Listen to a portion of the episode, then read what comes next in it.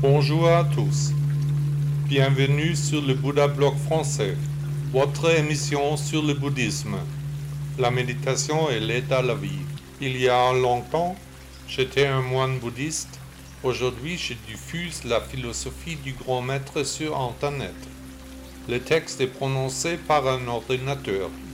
Amusez-vous bien avec l'épisode d'aujourd'hui. Expérimenter la pleine conscience.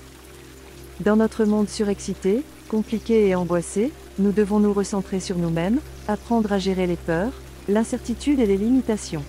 La tendance bouddhiste avec la pleine conscience apporte un contrepoint réjouissant qui implique un changement d'attitude.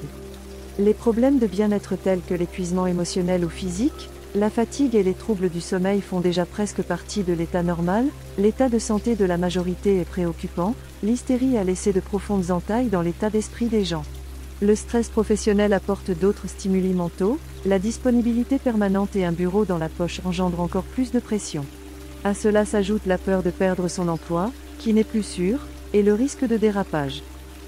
Mais de nombreuses personnes veulent à nouveau prendre leur destin en main, optimiser leur propre moi, offrir à nouveau plus de place à leurs propres idées.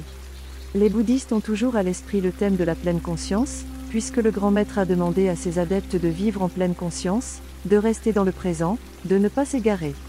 L'Européen moyen ressent de plus en plus souvent une aspiration qui trouve son expression dans le terme tendance de pleine conscience. Il s'agit moins pour l'individu moyen d'un détachement méditatif que d'un certain bien-être, que l'on attribue justement au bouddhisme. La pleine conscience comme mouvement opposé au toujours plus, au toujours plus haut, au toujours plus loin, comme pôle opposé avec beaucoup de calme. De nombreux non-bouddhistes souhaitent désormais apprendre à se déconnecter grâce au yoga et à la méditation, et à maîtriser enfin le flux d'informations. Les exercices de pleine conscience ne peuvent toutefois pas faire du monde entier un endroit meilleur, les gens sont comme ils sont, notre environnement ne s'intéresse pas forcément à nos efforts. Il s'agit alors de communiquer clairement les limites de la pleine conscience, de faire comprendre à l'entourage que nous ne cherchons pas l'harmonie à tout prix. Bouddha exhortait ses disciples à toujours chercher la réalité, à ne pas se réfugier dans l'illusion uniquement parce que nous voulons que le monde soit différent de ce qu'il est réellement. Ce n'est pas plus mais moins qui devrait être notre principale pensée, il faut mettre fin à la quête permanente de choses matérielles. Les rapports entre les hommes doivent changer, la vigilance dans les relations ne peut vraiment fonctionner que si cette attitude devient fondamentalement consensuelle. Mais ces valeurs positives deviendront-elles un jour le mode de vie de la majorité? Pas pour l'instant, mais la question a du potentiel. Le bouddhisme fait prendre conscience aux gens des questions importantes de notre époque, l'enseignement du prince indien contient toutes les réponses pour traverser la vie en étant attentif. Le chemin est le but. Difficile à comprendre, grand dans les arts, l'esprit se complaît dans les pensées. Il n'est heureux que pour le sage qui le tient en respect.